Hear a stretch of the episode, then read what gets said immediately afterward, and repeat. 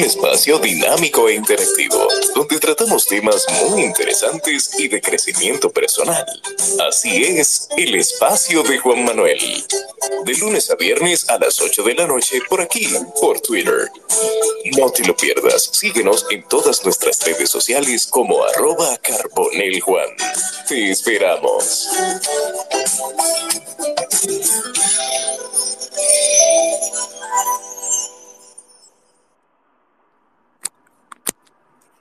Buenas noches para todos. Bienvenidos a un espacio más del espacio de Juan Manuel en Twitter Spaces y también en diferido en Spotify. Hoy con un tema muy interesante con la doctora Laura Pou Ottenwalder.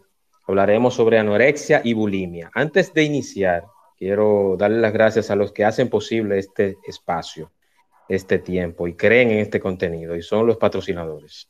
Este espacio llega gracias a Express Wash Express Wash, lavado 100% ecológico y detailing en Punta Cana, en la avenida Barceló, justo al lado de Autorepuestos Montilla en Punta Cana. Express Wash, lavado 100% ecológico para proteger la pintura de tu vehículo y también ahorrarnos tiempo. Express Wash, avenida Barceló, justo al lado de Autorepuestos Montilla, lavado 100% ecológico y Food Truck, ahora también recientemente. También llegamos gracias a Arenacal, Arenacal Pro, constructora a nivel nacional. También gracias a Seed Carbo Construction Group SRL, todo lo que necesita en construcción, diseño, plomería, electricidad, movimiento de tierra, todo lo que necesita para la construcción a nivel nacional en Seed Carbo Construction Group SRL, patrocinadores oficiales del espacio de Juan Manuel en Twitter Spaces. Doctora Laura, bienvenida. Gracias Juan Manuel por nueva vez invitarme a tu gran espacio. Gracias, doctora, gracias. Eh, para mí es un honor también y tenerla por acá y con temas, como siempre, interesantes. Ya este es el segundo espacio que, tenemos. Laura, el primero. Yo creo que el tercero. Eh, no, el segundo, el segundo. El ah, segundo, el segundo. Tú llevas mejor la cuenta que yo.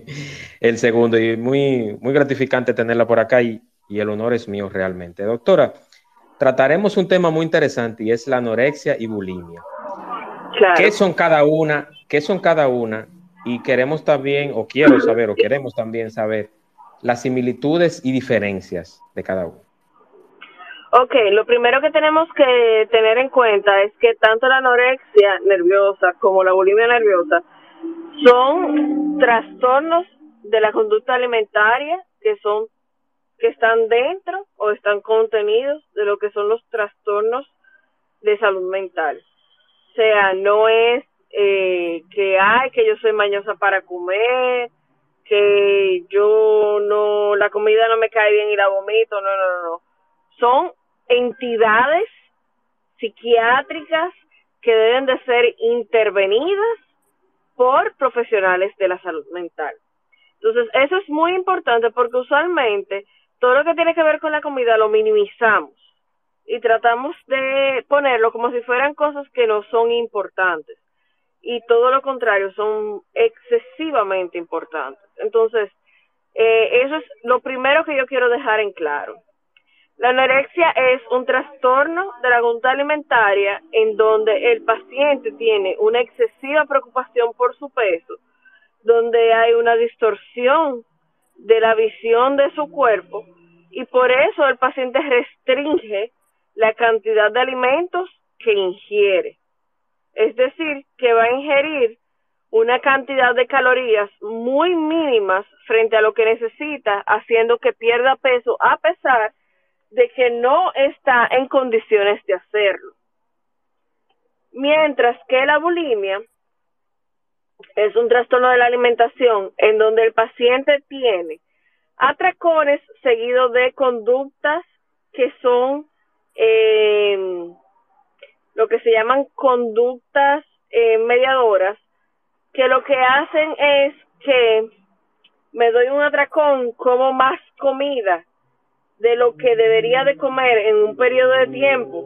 Entonces, ¿qué hago con para ayudarme con esa ese atracón para no subir de peso? Bueno, pues tengo una conducta ya sea por purgativa, por vómitos o por laxantes o por diuréticos o por ejercicio excesivo que hace que yo no tenga un aumento de peso luego de esa conducta eh, eh, de, de.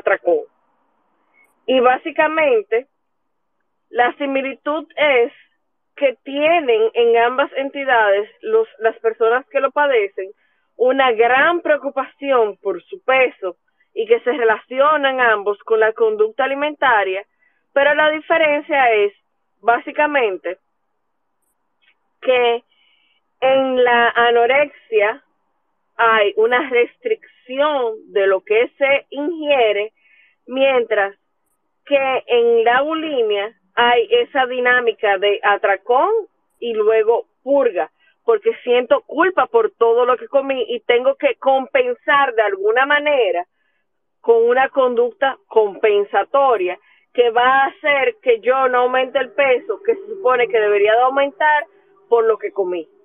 No sé si se entiende. Sí, excelente, excelente, excelente.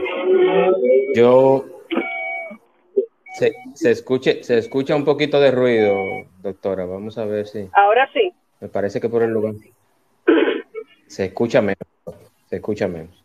¿Ahora se escucha bien? Sí, ahora sí, ahora sí, se escucha mejor.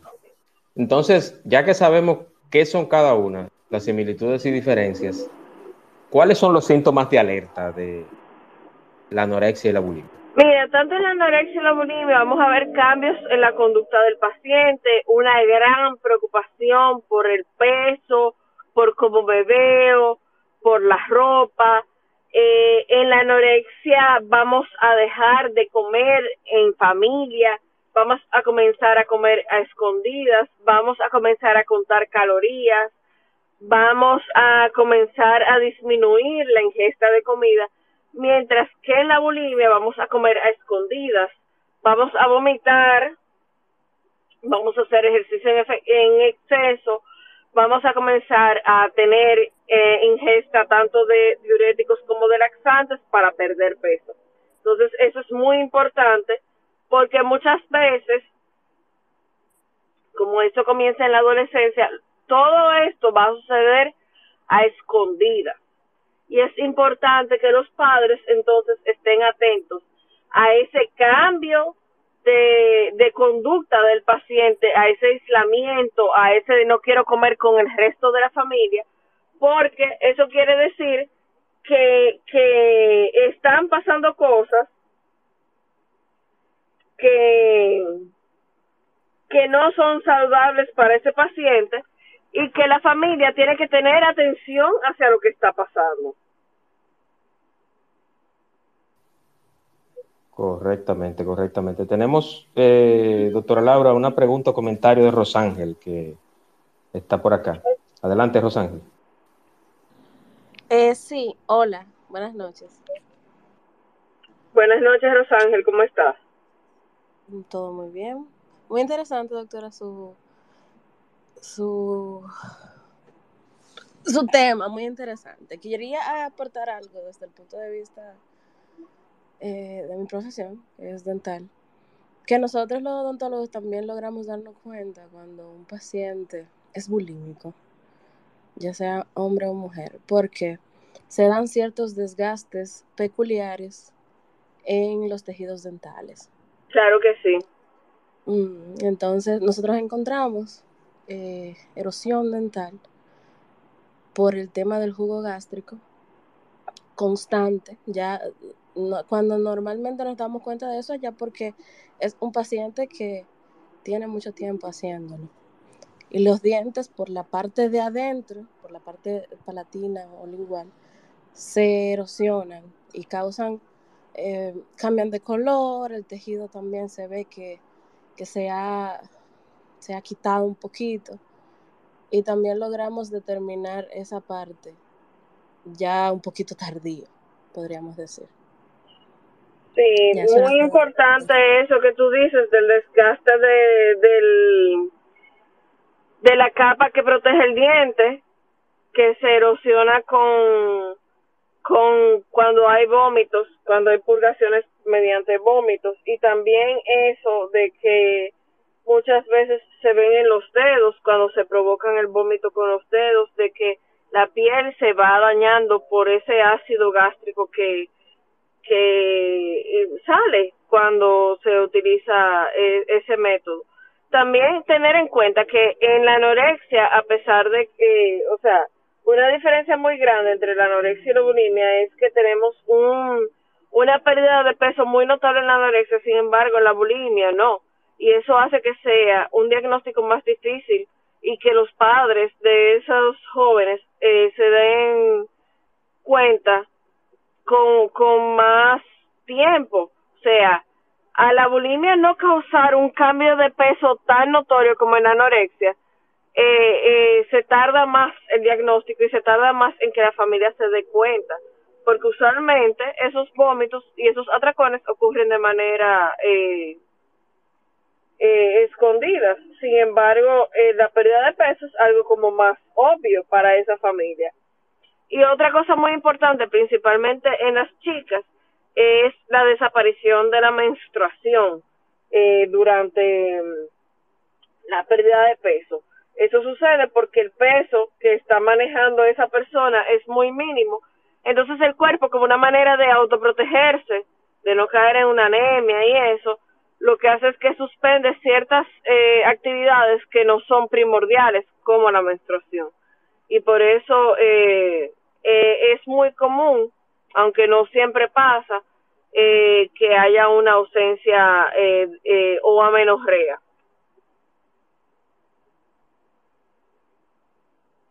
Perfecto, perfecto. Gracias por el aporte de Rosángel. Doctora Laura, ¿cuáles son las estadísticas? Y le hago la pregunta porque como estamos en un, en un país donde a veces las estadísticas no son necesariamente tan reales o tan concretas como lo que debería ser. Entonces, a nivel global, en el mundo y en RD, ¿cuáles son las estadísticas que hay sobre anorexia y bulimia? Mira, eh, la cantidad no es tan alta. El problema es en sí las estadísticas de los suicidios relacionados a anorexia y a bulimia o a los trastornos de la conducta alimentaria. Los, las estadísticas de suicidio son una de las más altas dentro de todos los trastornos de la conducta alimentaria. Y por ejemplo, eh, con respecto a la a la relación entre chicas y chicos, en anorexia, por cada 10 chicas ocurre un, un caso de un chico. Sin embargo, la, en la bulimia suben las, eh, los números. Por cada 8 chicas eh, ocurren dos chicos. Entonces, eh, vemos que la anorexia en, en, es más común en chicas, sin embargo que las estadísticas en bulimia son más altas. Y si metemos la última adición de, de los trastornos de la alimentación, que es trastorno por atracón, vamos a tener 5 a 5. Pero lo realmente lo que me quiero enfocar en cuanto a la parte estadística es en la peligrosidad que existe en tener uno de estos trastornos de la alimentación, tanto anorexia como bulimia, porque son de los más de las que de los trastornos mentales son de los que tienen más alta tasa de mortalidad. Y eso es algo muy grave y por lo que a mí me preocupa es que muchos padres no toman en serio este tipo de trastornos y sencillamente consideran que los hijos son mañosos para comer, que tienen eh, que son malcriados, que son muy ñoños, y, y eso es algo que yo quiero quitar de la cabeza de algunos padres. Excelente, excelente. Sí, así es. Y, y hablando de estadísticas y de la parte global, eh, hay algunas famosas que han sufrido trastorno alimenticio, doctor. Entonces, no sé si usted tiene o recuerda, yo tengo los nombres por acá en mis notas, pero no sé si si usted quiere mencionarlas. Eh, hay algunas que son tan famosas como Kate Moss, claro. Lady Gaga, Victoria Beckham, sí, Victoria Beckham, eh, está Demi Lovato, está Angelina Jolie, tenemos por acá también a Nicole Richie, tenemos por acá a Mary Kate Olsen, tenemos por acá también a Calista Flockhart, María Patiño, Nieves Álvarez. Hay un sinnúmero, hay un sinnúmero de mujeres que sufren de estos trastornos. Y de hombres también, Juan Manuel, no, no, no creas que solamente mujeres. Muchos hombres han sufrido trastornos de la conducta alimentaria, lo que pasa es que los hombres lo, lo manifiestan de una manera más disimulada. Pero sí, en el mundo artístico es algo muy común porque lamentablemente eh, los mismos estándares de belleza de Hollywood, de las pasarelas, eh, piden que las mujeres tengan unas tallas y unas eh, figuras que no son compatibles con la realidad. Entonces, eso es algo muy importante a tomar en cuenta. ¿Cómo afecta la cultura? Eh, cómo, ¿Cómo se refleja la cultura en este tipo de desórdenes? Entonces, por eso es que es tan importante eh, formar personas con un autoestima sólido, eh, que no crean que su valía tiene que ver con su peso o con su figura, porque realmente tenemos una cultura que, que crea todo lo contrario. Sí, así es, así es. Y, esos cánones de belleza son realmente lo que, lo que muchas veces provocan esos trastornos alimenticios. Eh, tenemos casos, tenemos casos recientes aquí de, de, personas con bulimia o con un trastorno famosa que se pueda mencionar aquí en este espacio, doctora. Bueno, tú mencionaste a Demi Lovato, que es una de las personas que ha sido muy vocales con su trastorno de bulimia. Eh, sí, no, pero criollas, criollas eh, del patio, como dicen. Ah, de aquí, bueno, realmente aquí tú sabes que no ahora mismo no se me ocurre nadie porque aquí lo que yo veo mucho es dismorfia eh, corporal tú ves que las chicas aquí se operan para ponerse busto para ponerse pompis y eso tiene que ver mucho con lo que es la figura latina.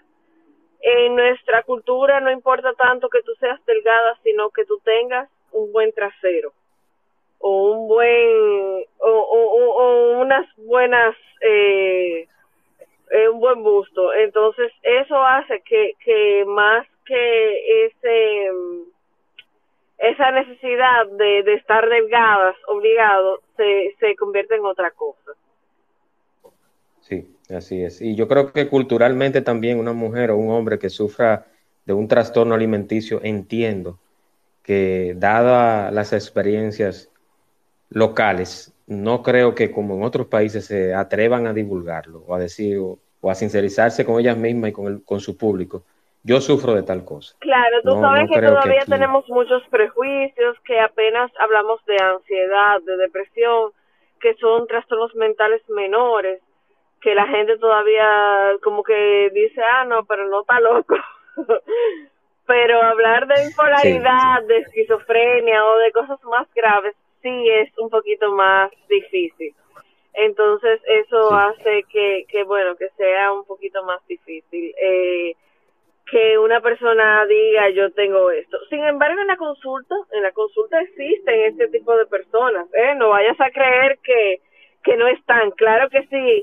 En la consulta eh, yo veo personas anoréxicas de ambos sexos, eh, bulímicas y realmente lo que es más común, que fue el último eh, trastorno de la alimentación que se añadió en el DSM-5, que es el trastorno por atracón, que es el más común yo creo que a nivel mundial. Pero el hecho de que no hayan personas eh, famosas, por decirlo así, mediáticas, que, que se hayan sincerado y hayan dicho que tienen un trastorno de ese tipo, no quiere decir que no existen. Claro que sí que existen, uno se da cuenta. Sí.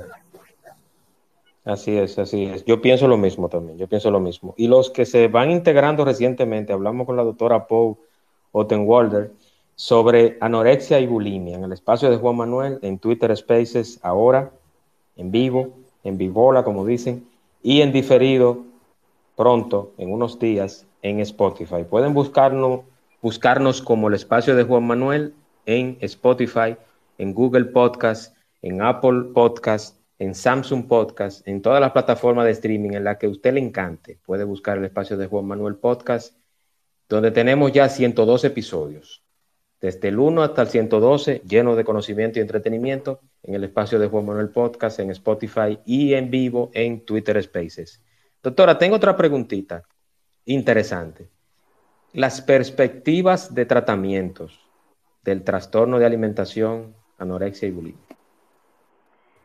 Sí, mira, una cosa muy importante es cuando pensamos en esos, en los tratamientos de anorexia y bulimia, eh, que mucha gente va al nutriólogo y dice, yo me voy a poner en una dieta, voy a subir de peso, voy a comer mejor, pero no es solamente eso, porque como mencioné al principio, son trastornos de la conducta alimentaria. Tiene que haber una intervención de psiquiatría y de psicología para poder obtener una mejoría en el paciente. Entonces, por eso yo hago mucho, mucho énfasis en lo que es eh, el, el abordaje interdisciplinario.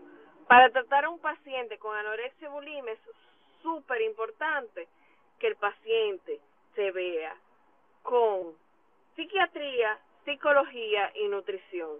¿Y qué va a hacer cada especialidad? Psiquiatría va a ayudar a mejorar el estado de ánimo del paciente, a mejorar los pensamientos eh, que están eh, molestando a ese paciente sobre el peso, va a mejorar eh, la alimentación. Psicología va a mejorar de dónde vienen todos esos pensamientos. Son conductas aprendidas, son conductas heredadas, son conductas detonadas por situaciones y vamos a trabajar sobre eso. ¿Por qué me relaciono mal con la comida? Mientras que nutrición va a ser una parte súper importante y es vamos a aprender a comer bien. Cuando trabajamos nutrición en este tipo de pacientes no estamos hablando de dietas hipocalóricas, no estamos hablando de dietas restrictivas. Estamos hablando de vamos a tratar de introducir para que este paciente pueda comer de todos los grupos alimentarios sin ningún problema. Entonces, esto es súper importante, porque la mayoría de las personas cuando llegan a donde mí me dicen, ah, sí, yo estaba donde la nutrióloga porque yo quería rebajar, y uno se queda como que rebajar, ¿el qué? Y nutrición muchas veces es quien da la voz de alerta y dice, espérate, ¿qué es lo que tú quieres rebajar si tú estás por debajo del peso que tú deberías de tener según tu tamaño? ¿Verdad? tu, tus, todos tus paneles de laboratorios están por debajo de, la, de lo que debería de estar dando. Entonces, ahí vamos a educar al paciente, a concientizar al paciente y a ayudar al paciente a que esa conducta alimentaria que está incorrecta, esas creencias que tiene el paciente sobre su conducta alimentaria, pues eh, desaparezcan y se acomoden a lo que es una conducta alimentaria sana. Y ojo, con esto no quiero decir que hay que tener anorexia y bulimia para tener conductas patológicas con respecto a la alimentación. Muchas veces tenemos conductas patológicas sin desarrollar, sin llegar a desarrollar un trastorno de la alimentación o de la conducta alimentaria. Sin embargo, son conductas que podemos mejorar, que están dados por la cultura, por la crianza, por el ejemplo que vemos en casa, con la que tenemos que romper para tener una mejor relación con la comida. Así es, así es. Y yo lo he escuchado de tanto de usted como de otras personas que manejan el área de la nutrición, doctora, que normalmente o siempre se ha creído, y yo entiendo que es así, que el dominicano come mal. Comer mucho no significa comer bien ni comer ni comer saludable. Entonces, yo no soy experto en eso, pero yo quiero que, que usted me diga si eso es cierto, doctor. Mira, justamente esta mañana estaba hablando sobre eso. En sí, el dominicano, vamos a irnos a la bandera dominicana, en plato de comida. El dominicano no come mal. El dominicano que come es en porciones incorrectas. Porque la bandera tiene carbohidratos, proteínas, vegetales, legumbres, el problema son las proporciones. El arroz debería de estar en una proporción muy inferior a la que está. Mientras que las legumbres, las proteínas y los vegetales deberían de estar en proporciones muchísimo más altas de las que están. Entonces es súper importante que concienticemos sobre eso. No es que está mal lo que comemos, es que las proporciones no están bien distribuidas. Porque en sí, nuestra bandera dominicana es un plato completo. Sí. Y yo peleo mucho con eso. O sea, que no es tanto, no es tanto eh, calidad, sino cantidad. Exactamente. Es la proporción. Por ejemplo, la proporción de arroz que, que estamos comiendo debería ser la de, la de vegetales. Sí. Entonces, la proporción de arroz debería ser la mitad de la de legumbres. Wow. sí, porque se supone que uno debería de comer media taza de arroz solamente y una taza de habichuelas o de granos. Sí. Y un puño sí, de proteína. Y no estamos así comiendo es, eso, es. comemos dos tazas de arroz, tal vez una de habichuelas, media de vegetales y media de proteína. Entonces, no Sí, es sí. en sí lo que estamos co- consumiendo, sino la proporción. Y también otra otra des- de desventaja que tenemos como dominicanos es que nosotros comemos de manera muy repetitiva. Hay poca variedad de lo que comemos. Casi todos los días comemos lo mismo. Arroz todos los Arroz días. todos los días. Arroz debería ser dos o tres veces a la semana.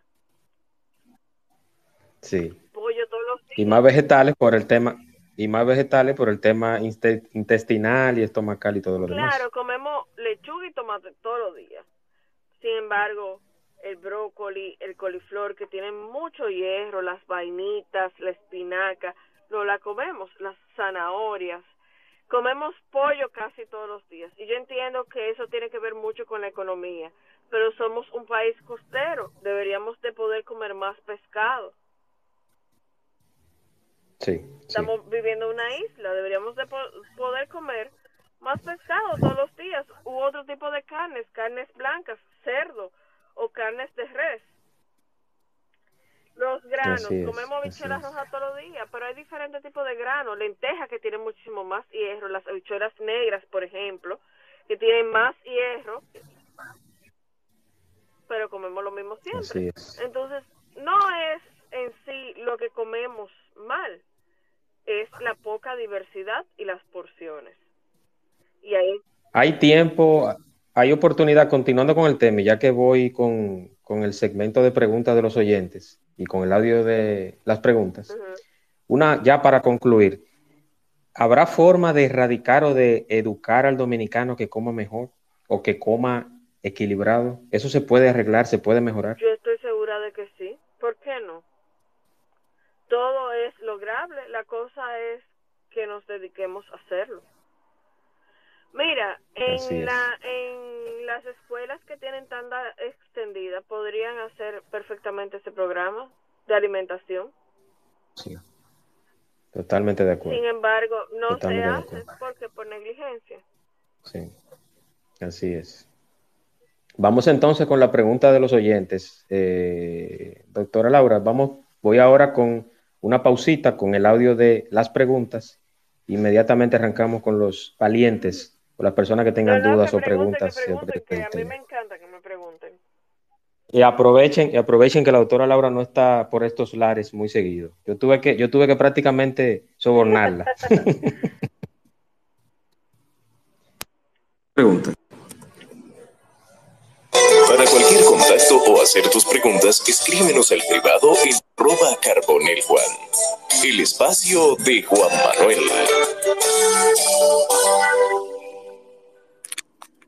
Así como lo preguntas, comentarios o algún aporte al tema de trastornos alimenticios, anorexia o bulimia, o anorexia y bulimia en el espacio de Juan Manuel, este es el momento. Pueden hacerlo. Un saludo a todos los que están por acá, Rosángel, a Gaby, al doctor Miguel, a Keiren, que Keiren me parece que es eh, tu familia, ¿verdad, Laura? Sí, Keiren es psicóloga y es mi prima. Ah, perfecto, perfecto. Entonces, la voy a contactar para un espacio próximamente. Entonces.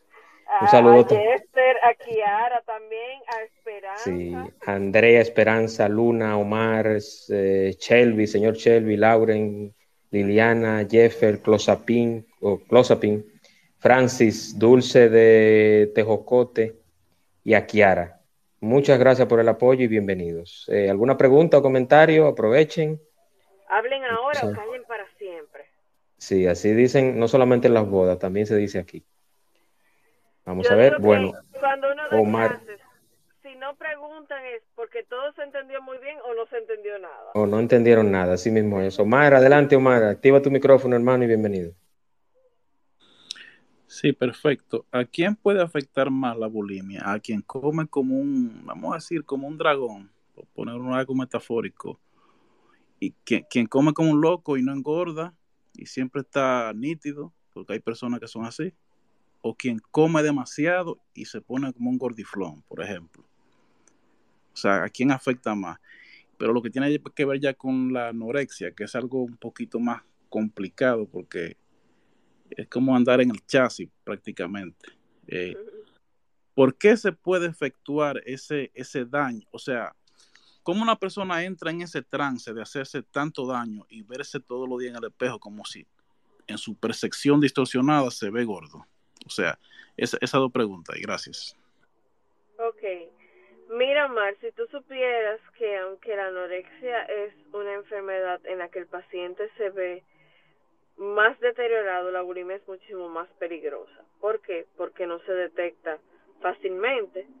Como decía Rosángel, muchas veces son los dentistas por el daño al esmalte que, que hay y muchas veces tienen consecuencias peores. Porque, ¿Por qué? Porque el cuerpo del paciente anoréxico se va acostumbrando a esa pérdida de peso, a esa poca ingesta de calorías.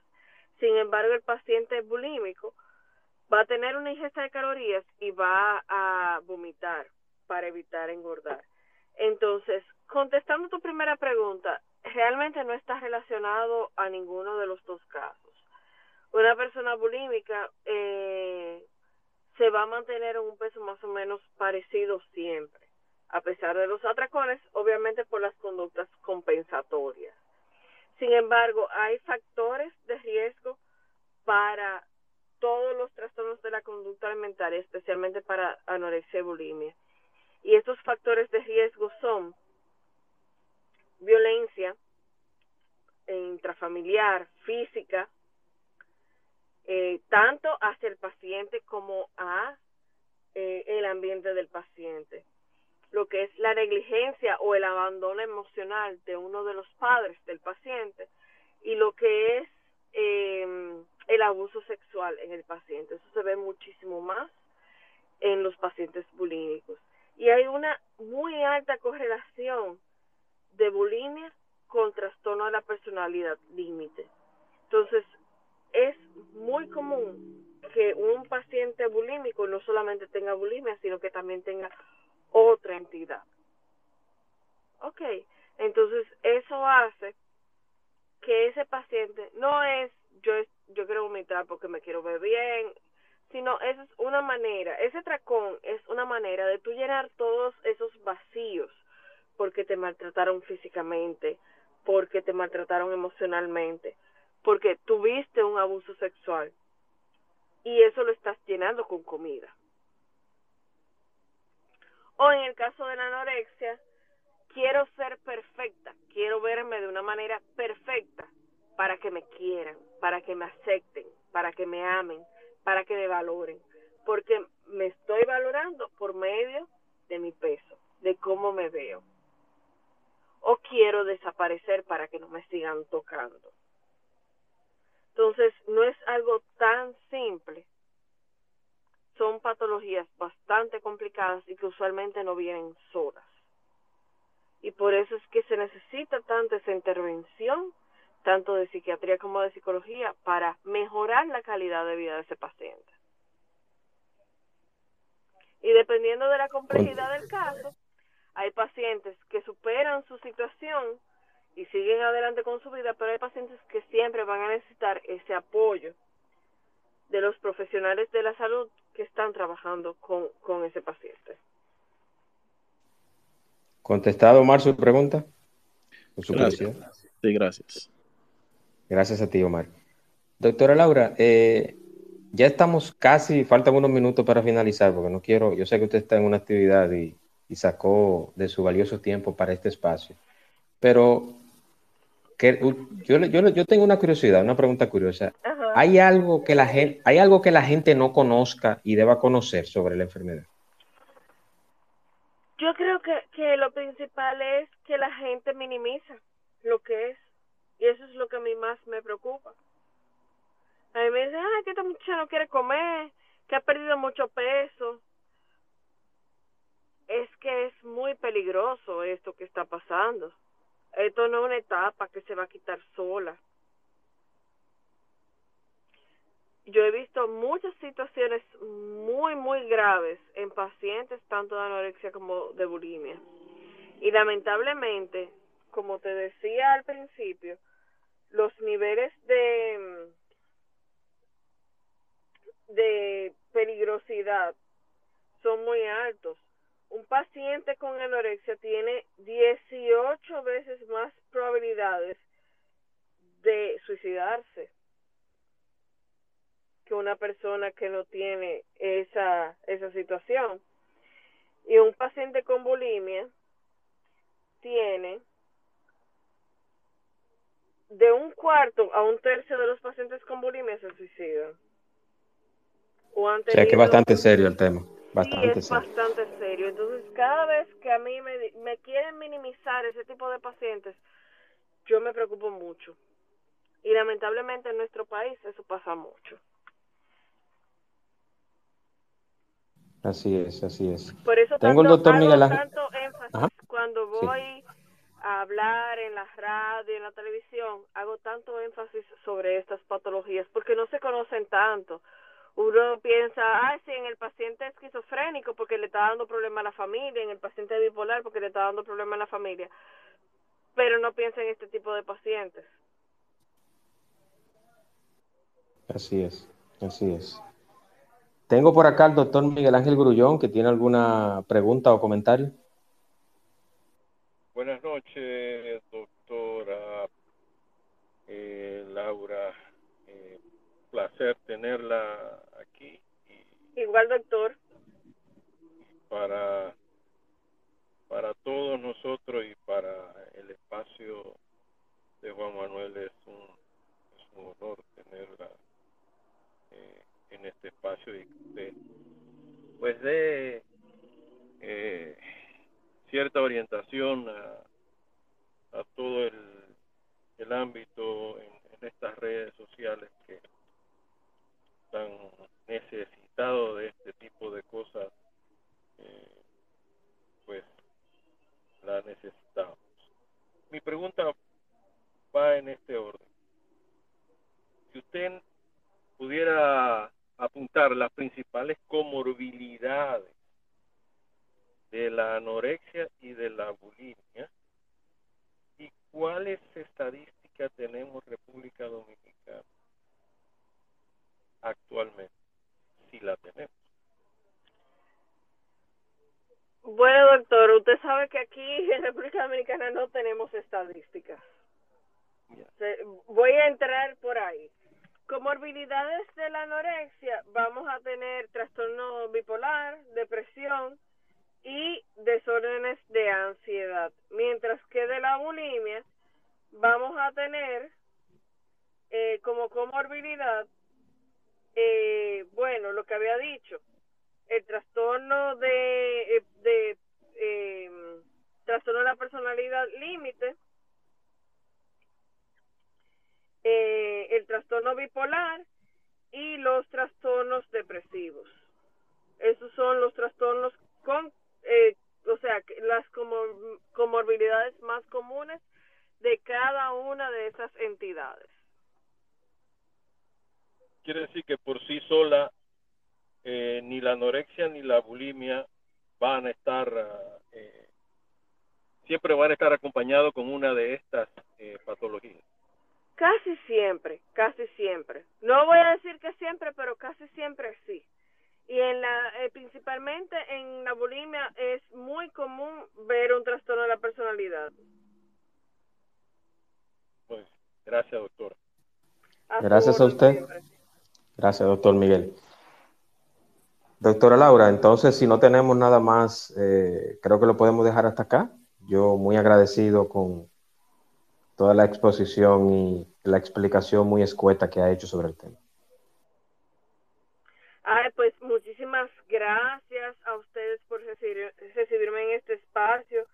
Siempre, tú sabes, eh, Juan Miguel, que siempre que tú tengas un espacio me puedes eh, invitar, porque contigo con mucho gusto siempre acepto cada vez que me propones venir para acá, porque yo yo pienso que la psicoeducación es una parte muy importante de mi carrera, de mi profesión, y quiero que las personas se acerquen más a la psiquiatría, que no tengan miedo de ir a un psiquiatra, que esa mentalidad de yo voy al psiquiatra cuando estoy loco o cuando ya estoy muy mal y he tocado fondo desaparezca. Entonces, yo creo que esta es una manera de acercarnos cada vez más al público y yo pienso personalmente que por suerte las personas más jóvenes están cada vez más abiertas de ir a psiquiatría y eso es algo muy bueno y que me llena de mucha alegría. Así es, así es, doctora. Yo, Laura, me siento igual honrado. Eh, gracias por participar en este segundo espacio que tenemos. Entiendo y quiero y me gustaría que no sea el último, que vengan no, no, más. Para nada, eso te lo prometo. Que vengan más y de verdad que sí. Gracias por el tiempecito que sacó para estar acá con nosotros y recordarles que el próximo martes tendremos el bullying o acoso escolar con Jacqueline Familia, psicóloga. También trataremos ese tema, cómo podemos abordar este tema. Bullying o acoso escolar el martes, 8 de la noche en el espacio de Juan Manuel y jueves tendremos un interesante y necesario espacio sobre seguridad ciudadana con Alberto Sandoval, donde hablaremos todo lo concerniente a lo que ha pasado últimamente con el desborde de la inseguridad desde el punto de vista técnico con el señor Alberto Sandoval. Laura, muy agradecido, buenas noches. Siempre a tu orden. Y muy interesante los espacios que vienen para la semana que sí. viene. ¿eh? Sí, sí, y la próxima de arriba también vienen más. Y viene una sorpresita por ahí interesante también con un invitado. Ah, eh, Laura, yo quiero, yo quiero que demos tus redes ya para finalizar, para concluir. ¿Dónde te pueden encontrar las, las coordenadas tuyas? sí, yo estoy en la Clínica Bonilla, esa es la Independencia 124, aquí en Santiago de los 30 Caballeros, Ciudad Corazón. Estoy en el segundo piso, en la suite 208, pero también estoy en las redes sociales, Facebook, Instagram y Twitter como DRA Laurita O, doctora Laurita O. Me van a encontrar en Twitter peleando, en Instagram ya un poquito más mellow, más simpática, igual que en Facebook. Eh, pero siempre a la, a la orden de todo el mundo que me escribe, siempre tratando de educar y de brindar información sobre salud en general y principalmente sobre salud mental. Así es, así es. Bueno, pues muchísimas gracias a todos los oyentes, gracias a usted también, doctora, a todos los que participaron, a Rosángel, al doctor Miguel, a Omar, muy agradecido. Y recuerden, martes y jueves de la próxima semana, bullying o acoso escolar, martes y jueves, seguridad ciudadana con Alberto Sandoval en el espacio de Juan Manuel en Twitter Spaces, en vivo y en diferido. Este espacio estará también en Spotify la semana próxima, como el espacio de Juan Manuel Podcast, en todas las plataformas de podcast y de streaming. Buenas noches, descansen y gracias por participar.